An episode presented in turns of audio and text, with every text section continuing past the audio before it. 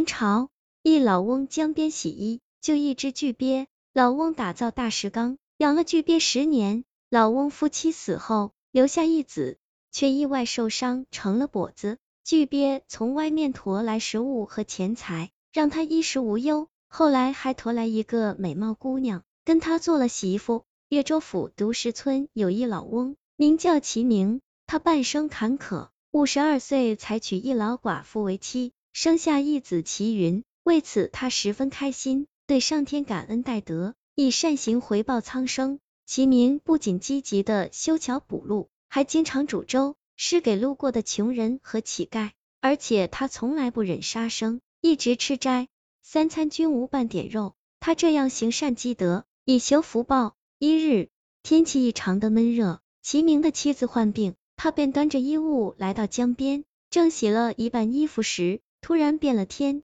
他连忙跑到江边一处石崖下躲避，瞬间雷鸣天闪，下起了大雨，一道道的雷电从天空直挂江中，似乎在劈打着什么东西。因为大雨一片模糊，齐明也看不见是何物。过了半个时辰，雨过天晴，齐明再次来到江边，这时一只巨鳖从江心飘荡着靠近岸边，那边约有簸箕大小。双眼微闭，四肢软垂，背上血肉模糊，很多地方还在冒着烟，似是快断气一般。明显这鳖是被雷打了。齐明见状，善心大发，便对着巨鳖说：“鳖啊鳖，你怎么这样不小心啊？打雷时就躲到江底去啊！”说罢，齐明费得九牛二虎之力，才把巨鳖拖上岸，艰难的将巨鳖背回家，专门去买了些治外伤的药物。回来熬制膏药，擦在老鳖的伤处。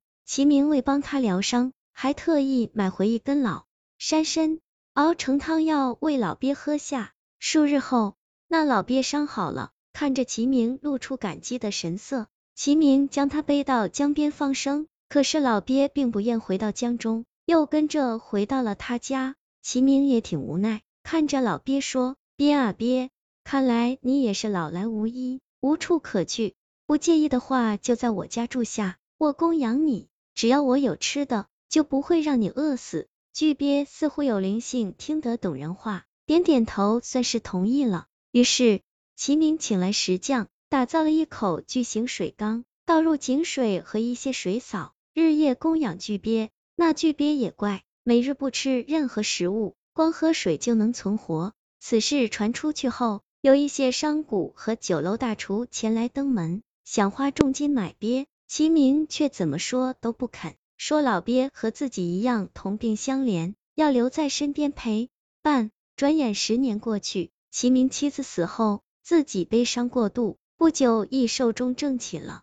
他死去当日，缸里的巨鳖爬了出来，去到他灵前默默落泪。齐明的儿子齐云看到老鳖落泪，十分感动，表示会继续供养他下去。未料。等齐明尸体下葬后，老鳖也跟去到墓前为他守墓。此行为感动的许多人。齐云怕老鳖不安全，前来劝说，但无论怎么说，老鳖就在墓前躺着，谁拉都不动。一些别有用心的人知巨鳖在墓地，想去抓走，刚出手却被巨鳖咬断了手指，吓得贼人纷纷溜走。知道这老鳖不好惹，也不敢再来了。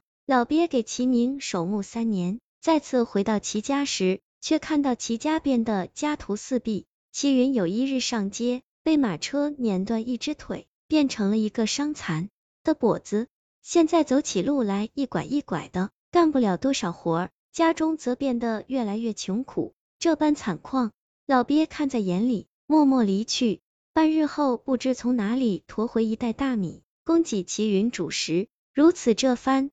巨鳖隔三差五就给跛脚的齐云驮来米肉菜蔬、衣被、铜钱银两等物，使得齐云生活变得越来越好了。有一晚，齐云在家门口纳凉，看到一个美丽少女骑在老鳖背上缓缓前来，齐云赶忙恭迎入屋。这时巨鳖却开口说话道：“齐贤侄，吾乃千年鳖仙，当年渡劫失败，因你父亲大恩才活下来，这些年留在你家。”实则是隐居于此，因为当年受的外伤虽愈，但内伤需要慢慢静养。直到日前才完全康复，承蒙你父多年的照顾，特对你多番报答。这是我鳖女儿，名叫乌力，也是鳖仙，但她天赋异禀，仅三百年就化形为仙女了。若不嫌弃，就许配给你为妻吧。七云看着少女，发现对方长得水灵可爱，肌肤白皙，身材曼妙，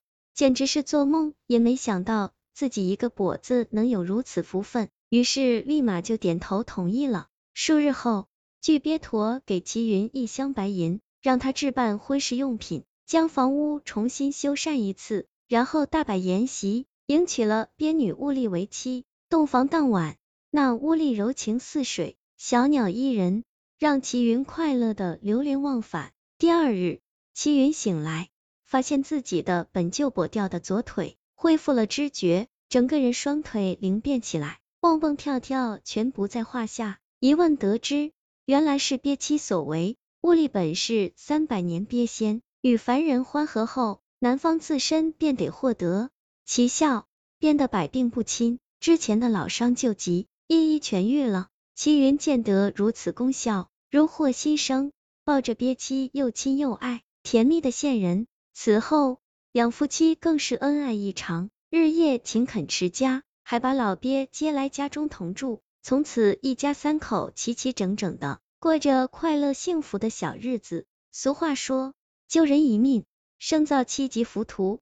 其实不只是人命，每一条生灵之命都是世间的奇迹。救人治病者，功劳可与天相比。故事也告诉我们，善恶有报，因果不虚。就算自己没能亲自得到福报，也会报应到你亲人身上。